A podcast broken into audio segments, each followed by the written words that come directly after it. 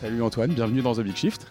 Hello Xavier, merci de me recevoir. Avec grand plaisir. Euh, alors la raison pour laquelle je t'avais contacté à l'origine, c'est parce que j'ai enregistré un épisode avec euh, Laurent Testo sur euh, El Niño, donc un grand risque climatique pour beaucoup beaucoup d'humains sur la planète, et parce qu'il y a beaucoup plus longtemps maintenant, mais j'avais enregistré un épisode avec Julia Tass de, l'IRIS, donc l'Institut des Relations Internationales et Stratégiques, sur comment est-ce qu'on gère climat et sécurité, comment est-ce qu'on fait intervenir les armées, et du coup qu'est-ce qui comment est-ce qu'on gère ces risques?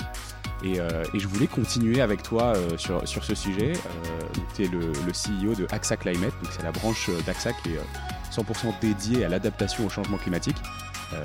et l'objectif de cet épisode, c'est qu'on essaie de comprendre bah, c'est quoi la gestion d'un risque climatique, qu'est-ce qui a évolué ces dernières années dans euh, les euh, catastrophes naturelles ou euh, bah, même dans l'adaptation à, un monde qui, devient différent, à des, risques qui passent de incertain à quasiment probable. Et, voilà, l'objectif, c'est d'essayer de comprendre comment est-ce qu'on fait en tant que compagnie d'assurance pour travailler sur, ces grands, grands sujets. bienvenue dans le podcast. Écoute, je te propose de te présenter rapidement, que tu nous dises qui tu es, euh, ce que tu fais et, euh, ce que vous faites euh, chez AXA Climate. Parfait. Alors, hyper rapidement, déjà, le sujet est passionnant. Donc, moi, je m'appelle Antoine Denoy, j'ai 38 ans, trois petites filles et j'ai lancé il y a 5 ans une entreprise qui s'appelle AXA Climate. Donc, on est 100% AXA, mais 100% autonome. Et on a une mission, comme tu l'as dit, qui est l'adaptation climatique et environnementale. Moi, la mission de vie, au départ, c'était pas le climat. ce qui me boostait, ce qui me booste toujours, c'est de réduire la souffrance dans le monde du travail.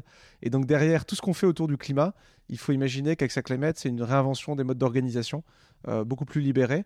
Euh, et la façon dont on se met au service de cette mission, on va en parler, c'est évidemment de l'assurance climatique, mais c'est aussi euh, d'autres métiers. et principalement, notre façon de gagner notre vie maintenant chez AXA Climate, bah, c'est de faire de la formation, du conseil, voire de former pas mal de dirigeants à une nouvelle façon de penser leur entreprise. Donc on est allé bien au-delà de l'assurance pour finalement être à la hauteur de la mission qui est celle de l'adaptation climatique que tu as mm. mentionné. Et ça fait combien de temps du coup avec sa Climate que ça existe Alors, euh, on s'est lancé il y a 5 ans. On est 200 maintenant, on a bien grandi et on a un bon tiers de scientifiques. Donc euh, on adore les scientifiques et une grande partie de notre travail, c'est, euh, on va en reparler sur l'assurance, c'est de, de, de, faire entrer la science dans les entreprises. Et donc on, est, on a des spécialités en sciences dures, climatiques climatique, et en agronomie. Ok. J'imagine que vous avez une, sorte d'observatoire pour essayer de comprendre comment fonctionne le, secteur assurantiel sur les, sur les questions climatiques. Est-ce que tu as euh, un gros dessin à me, à me faire du, euh, bah, du monde de l'assurance lié au réchauffement climatique euh, ces dernières années, peut-être en France si c'est si c'est plus simple alors, on se connaît pas beaucoup, mais j'aime pas les gros dessins. Euh, donc, je vais commencer par des choses concrètes et puis après, je vais quand même remonter, t'inquiète pas, sur la situation globale. Donc, nous, par quoi on a commencé euh, chez AXA Climate On a commencé justement, tu parlais d'El Niño, par des assurances uniquement climatiques qu'on appelle paramétriques. Euh, et c'est des assurances assez, assez sympas et qui sont une partie de la solution d'ailleurs au problème du dérèglement climatique. Où en fait, quand il y a des gros pépins climatiques, inondations, feux de forêt, vagues de chaleur, on déclenche des paiements en quelques heures sur la base de ce qu'on observe depuis le ciel, le satellite. et donc, on a en effet, nous, commencé euh, ça a été le début de l'histoire pour AXA Climate, à assurer des risques dont personne n'avait vraiment envie euh, d'assurer. Euh, notamment des grosses inondations, des gros feux de forêt dans partout dans le monde, et puis des sécheresses qui impactent les agriculteurs. Et donc notre façon de commencer à apporter une, une solution assurantielle à l'adaptation, c'est de dire en fait les, tous les produits d'assurance classiques vont pas forcément fonctionner dans plein de situations. Il y a de plus en plus de risques, il y a de plus en plus de dérèglements, et donc il faut mettre de l'innovation dans le produit d'assurance. C'est par ça qu'on a démarré. Ok, très intéressant. Il y a beaucoup de choses que je comprends pas parce que ça va un peu à l'encontre de ce qu'on imagine d'une prime d'assurance qui est euh, basée sur une incertitude. Alors si on commence à assurer uniquement ce qui est probable d'arriver ou ce qui est dangereux ou ce qui coûte très cher, comme des inondations, a priori on se dit bah ça fonctionne pas. Mais je vais donner un exemple concret là pour, euh, pour, pour, vraiment se faire comprendre de tous. Euh, on, a une, on a un produit d'assurance qui est contre la sécheresse qui impacte le rein donc euh, le, fleuve. Et on a beaucoup d'industriels qui font circuler euh, leurs biens. Et que quand il quand y a des sécheresses, la, hauteur du Rhin baisse, ils peuvent plus transporter leurs biens. Donc ça, c'est un vrai pépin. Et ça, le produit, le marché d'assurance avec des produits classiques, il marche pas. Vous n'avez pas envoyé des experts euh, vérifier la hauteur d'eau à Cologne du Rhin. Et donc pour ça, on utilise des capteurs, et notamment du satellite. Et notre façon d'assurer, c'est de dire, nous, on assure que la sécheresse et si euh, à chaque centimètre en dessous d'un certain niveau à Cologne, du Rhin, mm. euh, on indemnise une certaine somme d'argent euh, assez importante. Et ça, c'est important parce que pour pouvoir prédire ce risque de sécheresse, et c'est ça la grande révolution culturelle pour l'assureur, on peut plus regarder les statistiques. C'est-à-dire que chez AXA Climate, on a très peu de statisticiens. Euh, parce que si on regarde les 30 dernières années de sécheresse en Allemagne, eh bien, on va sous-estimer le risque, étant donné le dérèglement climatique. Et donc, euh, d'où le rôle de la science, c'est que les personnes qui souscrivent les risques, qui prédisent les risques, ce sont les scientifiques chez moi. C'est-à-dire, c'est des gens qui sont capables de modéliser euh, la chute, les chutes de précipitation, la fonte des glaces dans les Alpes, tout ce qui, en fait, d'un point de vue très physique, mm. a un impact sur le risque qu'on va souscrire. Ce qui est hyper intéressant et que j'avais pas du tout capté, c'est qu'en fait, au lieu de se baser sur du passé, c'est de l'assurance qui se base sur des prédictions du futur. Exactement. On peut plus se baser sur le passé quand il s'agit d'assurer et de protéger nos clients sur le climat.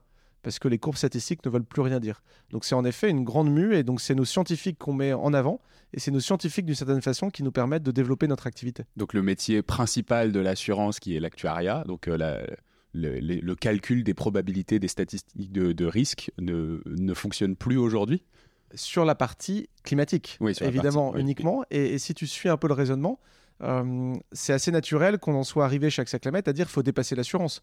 Parce que quand vous euh, développez votre compréhension scientifique, notamment par exemple d'un phénomène comme El Niño, bah, vous avez envie de donner cette information, de la partager à vos clients, pas uniquement par de la prime d'assurance.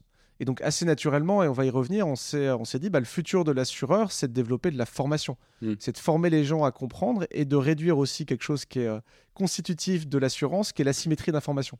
Souvent, un assureur, quand il accepte un risque, il en sait euh, davantage ou il sait des informations différentes que le client qui l'assure. Euh, ce que nous oblige à faire le climat et le dérèglement climatique, c'est finalement de partager une même compréhension du phénomène climatique. C'est mm. comme ça qu'on fera un métier et qu'on, entre guillemets, on permettra de protéger tout le monde. Alors, tu, tu vas pas m'aimer, mais j'ai quand même besoin d'un dessin global. Euh, si on prend le, le, coût euh, général pour les assurants en France euh, des, catastrophes naturelles, par exemple, ou des dommages qui sont liés au climat, qu'est-ce que ça représente par rapport aux dommages totaux euh, tu me disais ça c'est en augmentation et c'est ça qui fait que c'est très difficile de, de, prévoir aujourd'hui grâce aux statistiques. Mais c'est quoi les niveaux de, euh, de dommages? Les niveaux, ils sont extrêmement importants. On parle de, plusieurs milliards. Euh, encore une fois, j'ai pas le chiffre parce que je l'oublie à chaque fois que je, l'énonce. Donc je pense que les auditeurs l'oublieront aussi.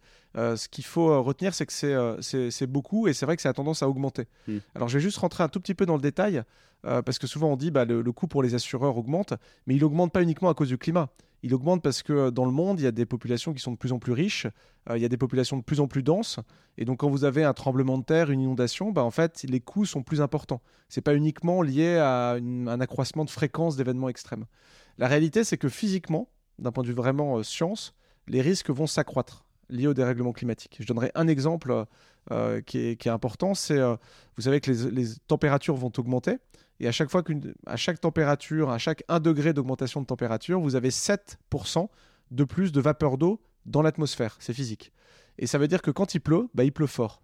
Et donc une des conséquences pour euh, l'assureur, c'est de dire qu'il euh, ne va pas avoir forcément y avoir plus de cyclones, plus mm. de grandes tempêtes, mais quand ça va péter, ça va péter fort en termes d'intensité. Et donc les pluies vont être plus fortes, et notamment en France, sur des sols qui sont abîmés.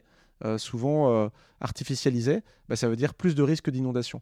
Et donc, de fait, à un moment donné, pour l'assureur, se pose la question de bah, l'assurabilité de tout ça et sa capacité, avec des risques qui s'accroissent, à euh, bah, faire en sorte que chacun puisse aussi protéger ses biens et puis que les personnes soient protégées.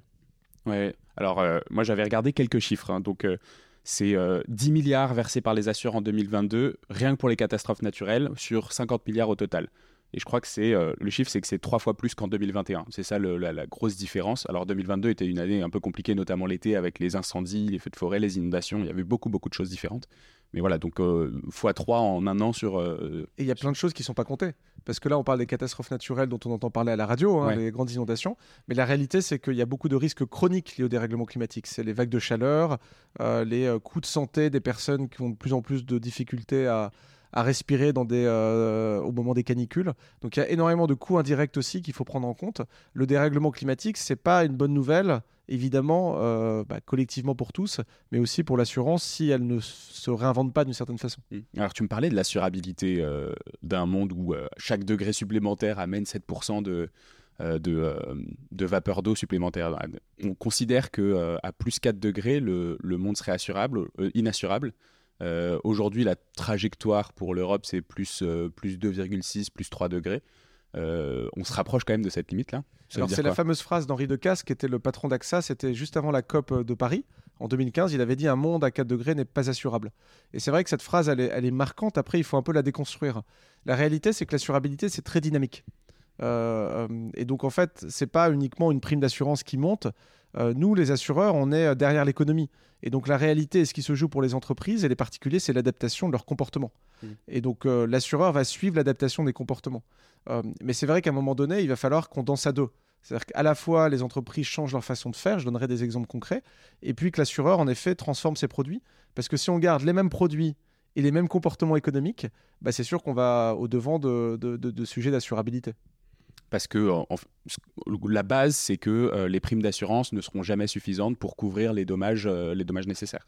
Tout à fait. C'est-à-dire qu'en fait, sur la base des statistiques dont on parlait. Il faut imaginer que euh, quand il y a des pépins climatiques, les assureurs et les rassureurs remboursent des millions, des milliards. Tu l'as mm. évoqué. Et donc, il faut trouver les bilans économiques de manière à porter ces fortes indemnisations, ces forts montants. et les capacités financières, elles sont contraintes. Donc, il n'y aura pas des capacités pour tout le monde.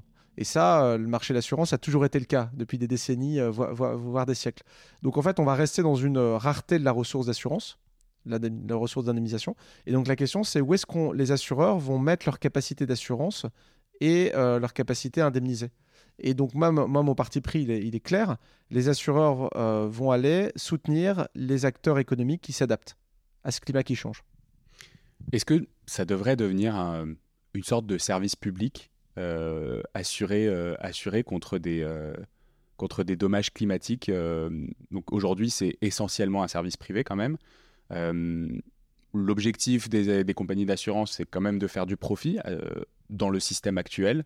Est-ce que c'est compatible avec le fait le d'assurer des, des, dommages climatiques? Alors l'assurance, tu as raison depuis le début, hein, depuis son, le, les premiers contrats d'assurance dans l'Antiquité, ça a toujours été une chose qui a été considérée comme quasi publique parce que c'était finalement euh, l'assurance, bah, on connaît l'assurance santé, l'assurance sociale. Les assurances qui sont obligatoires. Exactement, qui sont euh, obligatoires, parce qu'en fait, ce qui se joue derrière l'assurance, qui est finalement un très très beau métier, c'est la solidarité.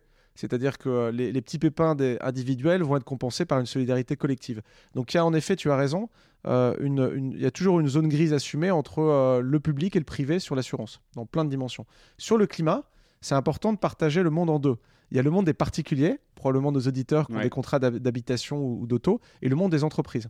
Pour le monde des particuliers, c'est très public, notamment sur le climat, puisqu'on a euh, la chance en France d'avoir une, caisse euh, nationale de, liée aux catastrophes naturelles. C'est-à-dire quand vous avez un gros pépin climatique en France, déclaré comme catastrophe naturelle, c'est une partie le privé, une partie le public qui, prend en charge euh, l'événement.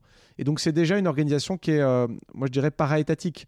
Et donc euh, quand on dit mais pourquoi les assureurs ne changent pas leurs primes, leurs franchises en contrat d'habitation, bah, la réalité c'est que c'est souvent une concertation de marché et avec les autorités publiques. Donc l'assureur seul n'est pas en mesure de changer quoi que ce soit la dynamique du marché des particuliers. Ça, c'est hyper important. Par contre, pour les entreprises, j'y reviendrai parce que c'est mon métier. Là, l'assureur a plein de latitudes et il peut faire en effet plein de choses pour euh, modifier ses prix, modifier ses conditions et, mmh. euh, et, in fine, bouger les comportements. Donc, en fait, l'assureur aujourd'hui, il a un peu une position de suiveur. Dans... C'est quoi déjà les, les parts d'assurance? Est-ce que tu sais me dire entre particuliers et entreprises C'est quoi les, les, la taille du secteur, tu arrives à savoir ou pas du tout? Je pense que c'est assez équivalent. Euh, fondamentalement, euh, c'est assez équivalent, je dirais, euh, plus de particuliers en termes de. Si tu sommes toutes les primes d'assurance, probablement plus de particuliers que, que d'entreprises. Ouais, tout à fait. D'accord. Parce que ça veut dire que sur quasiment la moitié de votre activité, vous n'avez pas de marge de manœuvre? Alors, il y a des marges de manœuvre. Hein, il y a des marges de manœuvre. sur le contrat d'habitation, un assureur peut décider là où il a envie d'avoir des agents généraux d'assurance, là où il a envie de vendre des produits. la question, c'est par exemple la franchise. Euh, dans un contrat d'habitation, là, il n'y a pas de marge de manœuvre. C'est-à-dire qu'une franchise, le niveau de franchise ne peut pas bouger en fonction du territoire en France. Hmm. Euh, donc, euh, évidemment qu'il peut augmenter des prix, mais après, le marché est ultra compétitif. Donc, un assureur qui se contente d'augmenter les prix en contrat d'habitation, bah, de fait, il va perdre des clients. Donc, en fait, c'est quand même un marché qui est hyper contraint. Et notamment, on a une caisse qui permet d'assurer les gens que personne ne veut assurer. Donc, si vous êtes particulier, bah, vous serez assuré en habitation d'une façon ou d'une autre. Et donc, il y a beaucoup de caisses euh, de solidarité entre assureurs et, institutions publiques qui permettent de faire en sorte d'avoir une très bonne couverture en France. Hmm. Et on, c'est chouette parce que euh, on a, dans plein d'autres pays, nous, on, est, euh, on, a, on a été l'assureur de ce qui s'est passé au Maroc en termes de tremblement de terre. C'était une couverture qui était paramétrique, climatique, satellitaire. Et on a vu qu'il bah, y a énormément de, populations dans le monde qui sont encore très vulnérables et non assurées. Hmm. Alors c'est peut-être pas lié aux activités d'Axa Climate, mais il y a un certain nombre, il y a eu beaucoup de reportages en 2022 et 2023 sur ce sujet-là, mais un certain nombre d'assureurs qui refusent d'assurer certaines certaines personnes, bon, alors, que ce soit parce qu'ils sont dans des zones, pour une assurance habitation, parce qu'ils sont dans des zones à risque, ou parce qu'il y a des sinistres, même non responsables, qui leur sont arrivés trop de fois statistiquement. comment est-ce qu'on fait pour que les assurances ne, ne, deviennent pas en fait une augmentation des inégalités pour des personnes qui ont plus de mal à trouver des assurances qui veulent bien les assurer, par exemple s'ils habitent en zone inondable et que les fréquences sont vouées à augmenter de plus en plus alors, c'est très fin hein, ta question, et donc ma, ma, réponse, elle est forcément, euh, elle, doit, être, euh, elle a sa part d'ambiguïté, mais euh, en fait, c'est pour ça que l'État joue son rôle. et en France, l'État joue bien son rôle. C'est-à-dire que, en fait, il faut à la fois que l'assureur privé envoie un signal, et là je l'assume, c'est-à-dire quand vous avez des zones, tu parlais de risques de plus en plus probables, voire certains, eh bien, moi je regrette qu'il n'y ait pas plus d'assureurs qui envoient le bon signal prix. Et il y a malheureusement, je le vois sur le littoral malouin, le, bah, signal prix sur le littoral malouin sur le littoral français, euh, les augmentations du niveau de la mer vont rendre euh, beaucoup, beaucoup d'habitations inhabitables. Je parle souvent de la Cano, mais si vous prenez la Cano, 2050, 40% euh, des, habitations seront non habitables. ça, ces chiffres, ils sont connus. Mm. et malheureusement, il y a encore des promoteurs qui vont aller convaincre des gens d'acheter des villas ou des maisons en littoral. Et donc là, moi, j'assume, à un moment donné, l'assureur, en termes de prévention, il doit envoyer un signal. Après, en France, je vais être rassurant pour les auditeurs, encore une fois, c'est une logique de marché une logique de concertation avec le public. Et donc, il y a bien euh, une hybridité entre une préoccupation de solidarité mm. et un réflexe économique de privé. Il y a des exemples où c'est pas le cas. Euh, en Floride, aux États-Unis, c'est un désastre. Euh, c'est-à-dire que les c'est largement privé, donc les, il y a vraiment des, euh, enfin c'est un désastre. Il y a en effet des, des, des coûts d'assurance qui ont amené des Américains à quitter leur maison parce que c'était plus possible. Mais en même temps, d'une certaine façon, c'est la réalité physique de ce littoral. C'est-à-dire ce littoral va disparaître. Donc voilà, tout est, euh, voilà, il faut, faut, éviter la caricature. Et je pense qu'en France, on a la bonne hybridité public-privé pour être raisonnable et faire en sorte de garder un maximum de personnes je parle des particuliers, euh, dans l'assurabilité. Ouais, je, je, comprends très bien ton point, euh, tu vois, sur euh, bah, un littoral où un promoteur veut construire à, tout prix parce qu'il a le droit de construire, et à ce moment-là, il y a effectivement un, un, devoir de formation, mais préalable du coup à l'achat pour les particuliers de la part des assureurs en disant attention, ou alors on ne peut pas vous assurer, ou alors ça va vous coûter très très cher. Euh, et je ne sais pas d'ailleurs si ça arrive en amont des achats que ce, soit, que soit prévu. En revanche, pour quelqu'un qui habite par exemple depuis 30 ans dans une zone qui était a priori non inondable et qu'il devient parce que c'était une zone proche d'une zone inondable, euh, et que cette personne ne peut pas forcément quitter sa maison facilement, effectivement, il y, a un décalage entre ces deux, entre ces deux situations. Oui, alors c'est le propre des exercices de pensée. Donc là, tu prends un exemple euh, archétypal. Euh, tiré à l'extrême. et donc j'ai envie de te dire, parle-moi d'une situation concrète avec un, nom et un prénom, et puis on en discutera de manière concrète. J'ai du mal à, réagir sur ça. Voilà, je sais pas quel volume ça représente, donc euh, c'est difficile pour moi de te répondre. Ouais. Euh, Par contre, le, promoteur, là, tu posais la question, qu'est-ce que, comment on change le comportement du promoteur et puis la construction? Alors là, c'est notre métier parce que là, on se dessine aux entreprises. Et donc là, c'est tout AXA Climate. Et c'est tout ce qu'on a, euh, qu'on essaie de réaliser, c'est de faire en sorte de montrer des cartes de ce qui va arriver en 2030-2050, les plus concrètes possibles, et de convaincre des acteurs économiques de ne pas construire, d'aménager différemment les infrastructures et de changer mmh. leur comportement. Et là, pour le coup, là, euh, c'est fluide. Euh, c'est notre responsabilité et c'est à ça qu'on passe notre énergie au quotidien. Est-ce qu'un un gros groupe comme AXA, donc quand tu me parles de, quand tu me parles de, votre nouvelle activité sur AXA Climate, euh, je vois un peu le futur de ce que pourrait être un assureur. Est-ce que tous les assureurs sont voués à être transformés et suivre un modèle comme celui que vous avez? Est-ce que c'est possible à des niveaux comme euh, un groupe euh, mondial comme AXA qui, qui doit faire des, milliards de, qui doit faire, je sais plus, 6 milliards de bénéfices ou de résultats en, en 2022 Alors, bah, alors ça prendra beaucoup plus de temps, mais peut-être quelques mots sur le modèle Climate pour comprendre c'est quoi cette réinvention du métier d'assurance. Nous, notre activité maintenant, ça devient de la formation et du conseil. C'est-à-dire que pour garder le monde assurable, mm. euh, on ne veut pas se contenter euh, de regarder la prime d'assurance et de la modéliser, ou de l'augmenter ou de la baisser. On veut euh, jouer en amont et se dire qu'il faut changer les comportements et provoquer l'adaptation. Euh, typiquement, un acteur qui est soumis à un, industriel qui est soumis à la sécheresse, faire en sorte qu'il change son système euh, euh, de réfrigération, qu'il change la profondeur des barges quand il doit les transporter sur des fleuves. Ça, c'est vraiment de l'adaptation dynamique. C'est la vie économique. Les entreprises sont là pour ça. Et donc, pour ça, il faut qu'on leur apporte de la science, qu'on forme les gens chez eux. Mm. Et c'est pour ça qu'on forme 5 millions de personnes en dehors d'AXA avec nos contenus digitaux. C'est pour ça qu'on a 100 entreprises qu'on accompagne en leur montrant des cartes, parce que c'est la science, la science, la science qui va leur permettre de changer. Et après, nous, assureurs, notre révolution, c'est qu'on assume en fait d'une façon de gagner notre vie autrement que par la prime d'assurance. Hmm. Et c'est bon, c'est OK. Donc ça, c'est ce qu'on a fait chez Climate. Après, ta question, c'est comment on embarque avec ça? Euh, bah, C'est une grande question, ça prend beaucoup plus de temps. Euh, est-ce que tout, est-ce que euh, on a figure de laboratoire? La réponse est oui. Il y a beaucoup d'autres assureurs qui viennent voir ce qui se joue chez nous parce qu'on fait figure en effet de laboratoire, pas uniquement pour AXA, mais pour le reste du marché. Il y a d'autres assureurs qui bougent petit à petit. La clé de notre rapidité, c'est qu'on a un setup, un mode d'organisation qui est très anomalique. C'est-à-dire que euh, c'est vraiment 100% d'autonomie sur les différentes fonctions, notamment RH euh, et d'organisation, qui nous permet de recruter des gens un peu différents mm. et de provoquer de l'innovation à, grande vitesse. Euh, et donc mon rôle, en effet, c'est d'essaimer chez AXA, chez d'autres entités, AXA France, euh, dans des équipes produits de manière à pouvoir euh, montrer qu'il y a une autre façon de faire de l'assurance aussi. Et ça, c'est, euh, ça prend du temps. Donc, pour répondre à ta question, j'ai pas de boule de cristal. ce que je sais, c'est que c'est, c'est absolument inéluctable pour les assureurs de faire évoluer leurs produits et mmh. leur offre de, de services pour répondre à l'enjeu. en fait, une, prime d'assurance ne doit plus être une indemnisation pour un risque couru, mais doit être un appel à une transformation des métiers. Donc, tu disais quand vous accompagnez des entreprises, moi je vois par exemple euh, un entrepreneur agriculteur euh, qui voudrait passer d'une agriculture conventionnelle à une agriculture euh, peut-être pas en agrivoltaïsme ou en permaculture, où il y a beaucoup de choses possibles, mais qui du coup, dans les 4 ans, 5 ans de la transformation, va perdre des revenus parce que bah, il va y avoir une adaptation du sol, il va y avoir une adaptation des pratiques, il va y avoir et donc moins probablement de, de production. Euh, bah, en fait, ça pourrait être modéliser les pertes potentielles et compenser euh, les revenus d'un agriculteur euh, qui est en train de faire sa transformation pour le pousser à le faire. Alors ça pourrait être, et puis c'est notre métier chez Access C'est-à-dire qu'en fait, on accompagne une dizaine de coopératives en France agricoles. On les aide à comprendre les rotations culturales, comment ils doivent changer leur culture au niveau de la ferme à 2030. Et puis on accompagne les changements de transition. Et donc quand vous devez changer la date de semis de votre culture, quand vous devez mettre de l'irrigation, eh bien tout ça, en fait, c'est un gros pépin pour les agriculteurs parce que ça veut dire être davantage sensible aux aléas climatiques.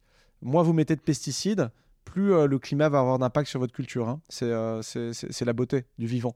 Euh, et donc il va falloir qu'on développe et on développe des assurances où on protège un peu la vallée de la mort. C'est-à-dire qu'un agriculteur qui décide de se lancer en bio, qui décide de changer ses pratiques, bah, il prend plus de risques que les autres, que mm. ses voisins. Et donc il y a en effet 3-4 années où ça se passe mal. Et donc on est en train de changer nos produits d'assurance pour les rendre plus durables au sens euh, les faire durer plus de 2, 3, 4 ans, et pour accompagner et protéger la marge. Et donc on a euh, une dizaine de petits pilotes en France sur des, euh, sur des nouvelles cultures comme la lentille, où on prend le risque, nous assureurs, parce qu'on a une bonne compréhension agronomique, d'accompagner des changements de pratiques. Et c'est globalement ce qui nous donne la pêche et l'énergie au quotidien. C'est ce type d'assurance. C'est quoi les, les, grands secteurs dans lesquels vous travaillez là en ce moment? On, travaille vraiment pour beaucoup, beaucoup de secteurs différents, mais notre cœur de métier euh, et de cœur, euh, ça va dire l'agroalimentaire et l'agriculture. Voilà. On travaille beaucoup, beaucoup sur le terrain pour euh, aider les filières à changer leurs pratiques, mettre en place des mécanismes de financement et d'assurance, et puis former un maximum les agriculteurs, les coopératives et les distributeurs, les transformateurs, hein, les, les, produits du quotidien qu'on avale, à comprendre le phénomène et à mieux partager les risques en fait. Est-ce que ça coûte plus cher pour une entreprise aujourd'hui de, de se faire assurer pour euh, le futur plutôt que par les statistiques du passé? Alors sur le climat, euh, je vais raisonner, je vais te faire plaisir, je vais essayer de raisonner en moyenne. Ah, la réponse est oui. La réponse est oui. Si vous prenez le climat, euh, évidemment que la facture climatique d'un acteur, d'une entreprise qui est concernée par le sujet, bah, il faut qu'elle accepte, cette entreprise, que ça augmente.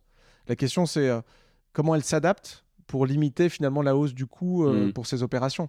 Mais c'est sûr que euh, quand vous êtes un, acteur qui fait des petits pois dans le nord de la France, vous avez des rendements de petits pois qui baissent parce que moins de précipitations, vous allez devoir remettre au nord, aller plus au nord pour votre production de petits pois, déplacer peut-être votre outil industriel associé à vos parcelles agricoles, bah, tout ça, c'est un coût. L'adaptation a un coût. Hmm. Voilà. Après, quelle adaptation on veut? Est-ce qu'on veut uniquement une adaptation qui est euh, hyper défensive en mode lean Maginot c'est-à-dire euh, mettre une tonne de blé sur du béton pour faire des euh, protections contre l'inondation? Ou alors est-ce qu'on fait une adaptation qui est beaucoup plus positive, planter des arbres, euh, se baser sur la nature et finalement cocher les deux cas, c'est-à-dire à la fois moins de risques et un meilleur impact positif sur la planète? C'est pour ça qu'on veut œuvrer, nous, euh, chez AXA Climate, c'est une adaptation qui a un impact positif sur plein d'autres dimensions qu'uniquement le risque d'une entreprise. Est-ce que tu as l'impression que vous avez un rôle de lobby dans le secteur aujourd'hui? Alors, je suis pas fan du mot, donc j'aurais du mal à, te répondre oui. Mais est-ce qu'on a un rôle de plaidoyer et d'influence À fond? C'est-à-dire que le fait qu'on s'empare d'un thème comme l'entreprise régénérative, qui est fondamentalement une entreprise qui fonctionne comme un écosystème vivant au service de la vie, hein, humaine et non humaine, euh, oui, euh, c'est euh, notre singularité, c'est de, de, parler de régénératif en étant dans un système qui n'est pas, qui est AXA, mais en apportant une crédibilité, une légitimité à un concept qui doit embarquer, j'espère, toutes nos entreprises sur le territoire. Mmh. Donc oui, on, est, on assume, on est beaucoup sur les réseaux sociaux, on assume notre plaidoyer, on est là pour apporter quelque chose de différent et pousser des idées. J'aimerais qu'on revienne dans une nouvelle partie là euh, sur euh, le rôle d'AXA. J'ai posé des questions à mes, à mes auditeurs euh, sur les réseaux sociaux avant, avant qu'on enregistre pour leur proposer de, bah, de, de, de, te poser leurs questions. Et il y en a une qui m'a bien, qui m'a bien marqué, que je trouve très intéressante, qui est un peu compliquée. notamment, donc il y a Data for Good et Eclaircy, deux associations qui ont sorti un, une, map, une cartographie des, euh, différentes carbon bombs, donc les bombes climatiques qui sont en gros les gros euh, projets euh, pétroliers, gaziers, charbon dans le monde. et bah, il y a certaines grandes compagnies d'assurance qui assurent ces projets-là. Et qui à côté bah, vont assurer les personnes qui sont les personnes qui vont être impactées par ces projets-là. Donc en fait, c'est une sorte de situation de pompier pyromade de la part de grands acteurs alors que ce soit AXA ou d'autres, hein. mais euh, comment est-ce qu'on fait euh, à un niveau de, l'entreprise pour gérer cette situation où on assure à la fois euh, le créateur, de, du, le créateur de, du dommage climatique et la personne qui en souffre? Alors, je ne savais pas comment la prendre, la réponse, et puis en t'écoutant, j'ai une inspiration avec la notion de pompier pyromane. On est tous des pompiers pyromanes, individuellement. C'est-à-dire qu'on est tous désalignés. C'est-à-dire que euh, je pense on n'a pas, pas, tous le même impact qu'une multinationale. Mais je vais y revenir, mais juste pour expliquer que le désalignement, euh, notre enjeu, c'est d'arriver à vivre avec à, différents niveaux d'échelle. Mm. Mais ça reste en fait.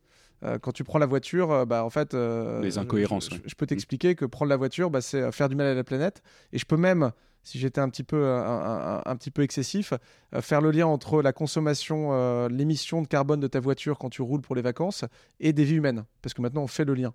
Euh, et donc, euh, donc, je pense qu'on vit euh, ces contradictions à tous les niveaux d'échelle. Quand on se place au niveau de, l'échelle d'AXA, donc AXA est un acteur qui s'est engagé beaucoup plus tôt que les autres dans l'assurance sur la sortie du carbone, notamment dès la COP de Paris. On est le premier assureur à avoir pris des engagements. actuellement, ce qui, est, très bien, c'est que tous les assureurs ont suivi et il y a un mouvement progressif de sortie de, tout ça qui se fait à un rythme. Euh, alors on peut considérer que le rythme n'est pas assez euh, rapide, et ça c'est le rôle euh, de tes auditeurs, et puis c'est le rôle aussi des, des, sociétés civiles, hein, de nous pousser à aller plus vite, mais on peut pas dire qu'on bouge pas, on bouge, on bouge. Et après la question c'est quelle est la cohérence au niveau global à avoir à Climate d'un côté, et des engagements en effet autour de certains projets. Et ben cette cohérence, bah, j'essaie de la discerner au quotidien, et de me dire est-ce que l'écart est pas trop grand, mmh. et comment je peux aider à le réduire. Donc c'est aussi un plaidoyer que j'ai en interne et je travaille avec plein de gens euh, de bonne volonté chez AXA qui ont, envie de bouger. Et on essaye euh, justement de dire euh, et de pousser à aller le plus vite possible pour rétablir une cohérence. Mais n'oublions pas, encore une fois, que des assureurs comme AXA sont systémiques, sont, sont, sont globalement, ils couvrent l'ensemble des activités. l'ensemble des entreprises. Et donc c'est un peu, d'une certaine façon, comme mettre l'État en face de ses contradictions. Donc il faut vraiment prendre en compte la taille de l'acteur un acteur systémique, c'est un acteur qui est derrière toute l'économie. Euh, et donc, euh, je pense qu'une des forces d'AXA, ce n'est pas forcément de dire euh, je veux plus de ça ou je veux que ça, mais c'est plutôt à un moment donné de prendre l'ensemble et d'attirer l'ensemble via la prévention de la formation pour donner envie au plus grand nombre de nos entreprises mmh. d'aller dans la bonne direction. Voilà, c'est pas une start-up de garage, quoi. Je comprends que quand tu lances une activité, tu, puis, tu veux y être hyper pur et aller travailler avec les gens que tu veux. À un moment donné, AXA, bah, c'est ça a une centaine d'années et ça a toujours été derrière toute l'économie. Donc qu'est-ce qu'on fait de ça? Bah, Moi je pense que euh, c'est super et que la force de ça c'est d'arriver à avoir d'arriver à motiver un maximum de personnes pas convaincues d'aller dans, la bonne direction. Voilà, Mm. pour moi, c'est c'est ce qui fait que je suis très content d'être chez AXA et que je reste chez AXA évidemment. Et euh, tu me disais tout à l'heure que bah, sur la partie particulière, vous avez plutôt un rôle de suiveur que de leader parce que vous n'avez pas les moyens donc, de, de transformer le système à ce niveau-là.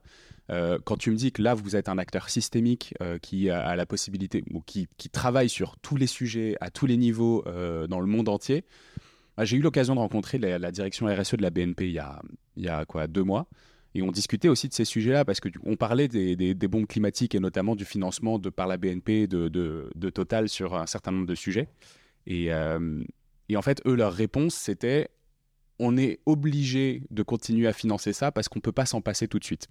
Euh, et Ouais, donc, tu veux dire économiquement pour la BNP et, que, et non, pas pour, la, pas pour la BNP, pour le monde. Aujourd'hui, par exemple, on a besoin d'avoir euh, plus de pétrole pour pouvoir avancer sur euh, la construction de panneaux photovoltaïques, par exemple. Et donc, que c'était quelque chose qui était transitoire, mais que c'était nécessaire. En revanche, qu'il y avait quand même un rôle de bah, mettre pression sur Total. euh, et donc, c'est là où, en fait, je suis pas forcément hyper aligné sur le rôle de suiveur-leader, parce qu'en fait, même en étant euh, un acteur caché, un acteur de, de- un peu de, coulisses, euh, vous avez quand même la possibilité d'avoir une influence majeure sur les, donc tu le disais, sur euh, les, euh, les entreprises que vous accompagnez et sur ce- euh, comment les former pour transformer leur modèle. quoi. Alors à fond, moi j'ai pas un comportement de suiveur, donc je pense que j'aurais pas lancé et travaillé jour et nuit avec sa depuis 5 ans si c'était juste pour suivre. Donc euh, je pense qu'on est plus suiveur sur les particuliers, euh, Ouais. en tout cas plus en concertation. Sur les entreprises, je te l'ai dit, on a beaucoup plus de latitude. Ah bah oui, nous, nous, notre rôle c'est dès qu'on a une entreprise qui, qui arrive, c'est de lui dire en fait, mon coco, les risques ils sont, ils sont déjà sur toi, ils, ils sont déjà là. Dans tes territoires, dans les entreprises de tes usines, euh, dans les territoires de tes activités, à 2030, on te les montre. Et puis, euh, de fait, comme les capacités sont pas infinies, on laisse déjà entendre à, ces projets que les capacités iront aux acteurs qui font des efforts et qui vont dans le sens de l'impact. Donc oui, on a un rôle à jouer au niveau des entreprises. Euh, ce que je dis simplement, c'est qu'à un moment donné, tu me parlais de, nos activités d'investissement et, plus globalement d'assurance sur autre chose que le climat. Bah oui, il faut à un moment donné accompagner un maximum de personnes pour aller dans le bon sens. Mais il faut être vigilant à leur rapidité de transition. Voilà, donc ça, ça se discerne et puis ça se vit au quotidien. Euh, en parlant justement des investissements, comment est-ce qu'on gère en tant que AXA Climate, une, une branche d'AXA, comment est-ce qu'on gère la transparence des investissements? Parce que du coup, toutes ces primes d'assurance, tant qu'elles ne sont pas versées aux bénéficiaires, bah, elles sont investies quelque part. Comment est-ce que vous arrivez à gérer la transparence de ces investissements euh, euh, vous, arri- vous arrivez à avoir un petit, bah, une, une lorgnette d'observation et, et un avis sur ce que AXA fait là-dessus? Alors nous, AXA Climate, tu veux dire? Ouais. Parce que le client en entreprise, il l'attend pas de nous, cette transparence, il, il- il s'en fiche, il paye des prix, mais euh, d'une certaine façon, après... Non, non, euh, vous, vous en tant que Alors, enfin, pour euh, diriger ce que Ouais, nous, nous, va l'argent. quand, on, quand on encaisse des primes AXA Climate, en fait, on cède le risque et l'ensemble du risque à des bilans qui ne sont pas les nôtres, qui sont ceux de beaucoup de réassureurs, dont AXA. Mm. Euh, et donc, on est vigilant, en effet, après, à la façon dont ils vont gérer l'actif de leur bilan, c'est-à-dire l'investissement. Et donc, après, on est hyper vigilant à l'effort qu'ils mettent sur les énergies renouvelables, euh, l'effort qu'ils mettent sur euh, les secteurs de transition. Euh, et donc là, oui, mais comme on n'encaisse pas non plus, on n'est pas un, un très grand assureur AXA Climate, on n'a pas de levier spécifique pour pousser des, des- des- des acteurs à changer leurs investissements. Ok, Alors, c'est pas là où se fait notre valeur d'une certaine manière en termes d'influence. D'accord. Euh, c'est quoi alors vos si si ça fait pas partie là de, vos plus gros euh, bah, liés aussi à la taille de, de- votre activité à ce stade, mais c'est quoi les plus grands défis auxquels vous vous confrontez en ce moment alors? Alors, nous, AXA Climate, moi, ce qui est hyper important, c'est de témoigner qu'un autre modèle est possible, euh, notamment en termes d'organisation et de RH. C'est-à-dire qu'il n'y aura pas de transition écologique et d'adaptation si on garde des modèles euh, internes, hiérarchiques, pyramidales et rigides. C'est-à-dire que pour caricaturer, nos entreprises euh, actuellement, la grande majorité sont, sont créées comme des machines, notamment largement extractivistes en termes de valeur par rapport à l'écosystème et l'écosystème naturel, les parties prenantes euh, terre, euh, les ressources naturelles. Et donc, si on n'arrive euh, pas à changer notre façon de, voir l'entreprise, eh bien, on va continuer à détruire la vie, en fait, d'une certaine façon. Donc, je prends des grands mots, hein, parce que c'est aussi ce qui fait l'engagement de- de- des gens chez Climate, mais nous, on a envie de se mettre au service de modèles différents. De modèles où l'entreprise casse le modèle de management classique, euh, ra- ramène, réamène de l'épanouissement pour les collaborateurs en se mettant au service de leur singularité, et puis change leur façon de traiter euh, leurs parties prenantes. Et donc nous, on veut témoigner qu'un autre modèle est possible, on l'a fait à 200, et on veut euh, montrer qu'il y a plein d'autres entreprises qui, peut, qui peuvent switcher, fonctionner différemment en termes de RH. Et puis après, Notre impact, il est la science, la science, la science, la prise de conscience d'un maximum de personnes de la réalité scientifique de ce qui est, en train d'arriver, et puis de la, nécessité d'une adaptation positive et pas uniquement défensive. Et c'est pour ça qu'une euh, grande partie de notre activité maintenant, c'est de la formation, du conseil euh, et du leadership, parce que c'est ça les clés qui vont permettre dans l'entreprise de bouger les choses. Mmh. Tu parles de transparence, de plaidoyer. Euh, est-ce que, en tant que particulier, on a la possibilité d'être plus au courant des risques qui nous incombent euh, qui, sont, euh, qui sont sur notre tête quand on est-ce qu'il y a des outils qui permettent que vous développez? Euh, vous vous avez développé donc tu dis des outils qui sont ultra précis ultra pointus satellitaires pour déterminer en gros les zones à, les zones à indemniser. Est-ce que c'est accessible aux particuliers aujourd'hui ou pas du alors oui alors nous on, a, on rend tous nos contenus de formation accessibles aux particuliers et aux associations. Donc si vous allez sur Climate School vous tapez AXA Climate School sur Google vous aurez accès à un parcours que vous pouvez partager avec vos familles beaucoup, beaucoup, euh, beaucoup le partage, qui est assez positif, euh, hyper bien, enfin, hyper bien, je jugeais parti, mais, mais, mais d'une touche, une touche audiovisuelle optimiste et, sympathique qui permet de comprendre avec pas mal de pédagogie ce qui est en train d'arriver. Les vidéos sont la très formation, bien les vidéos sont, sont, chouettes. Et après, sur la carte, moi j'invite tout le monde à taper sa localité sur Google et de dire climat 2030. Et là maintenant, et c'est chouette, vous n'avez pas besoin à Climate, vous avez plein d'acteurs qui vont vous montrer des cartes qui vont vous parler de température, de montée mm. des eaux. Et donc, on ne peut pas dire, là en France, en 2024, qu'on ne sait pas ce qui va se passer en 2030. Et d'ailleurs, maintenant, quand on, recherche un, nouvel, euh, un nouveau logement, on est obligé, on peut aller se renseigner sur, euh, c'est une géoportail peut-être, mais euh, la, carte des risques liée à la position Exactement, il y a plein d'acteurs qui le font et c'est très bien. Donc maintenant, on ne peut pas dire qu'on ne connaît pas le climat au coin de la rue à 2030 comme on connaît la météo du jour. Voilà, il faut vivre avec, on n'a pas le droit de dire qu'on ne sait pas. Hmm. Bah écoute, merci, c'est une, euh, une, bonne phrase de, conclusion. Est-ce qu'il y avait autre chose que tu voulais partager euh, dans cet épisode? Euh, Non, je voudrais, je voudrais dire le plaisir que j'ai eu à parler de ça et puis dire, et c'est important pour les auditeurs, que l'adaptation, il ne faut pas la penser en termes de risques. Quand on parle d'adaptation climatique, c'est pas que des risques qu'on mitigue ou qu'on contrôle, c'est aussi des opportunités.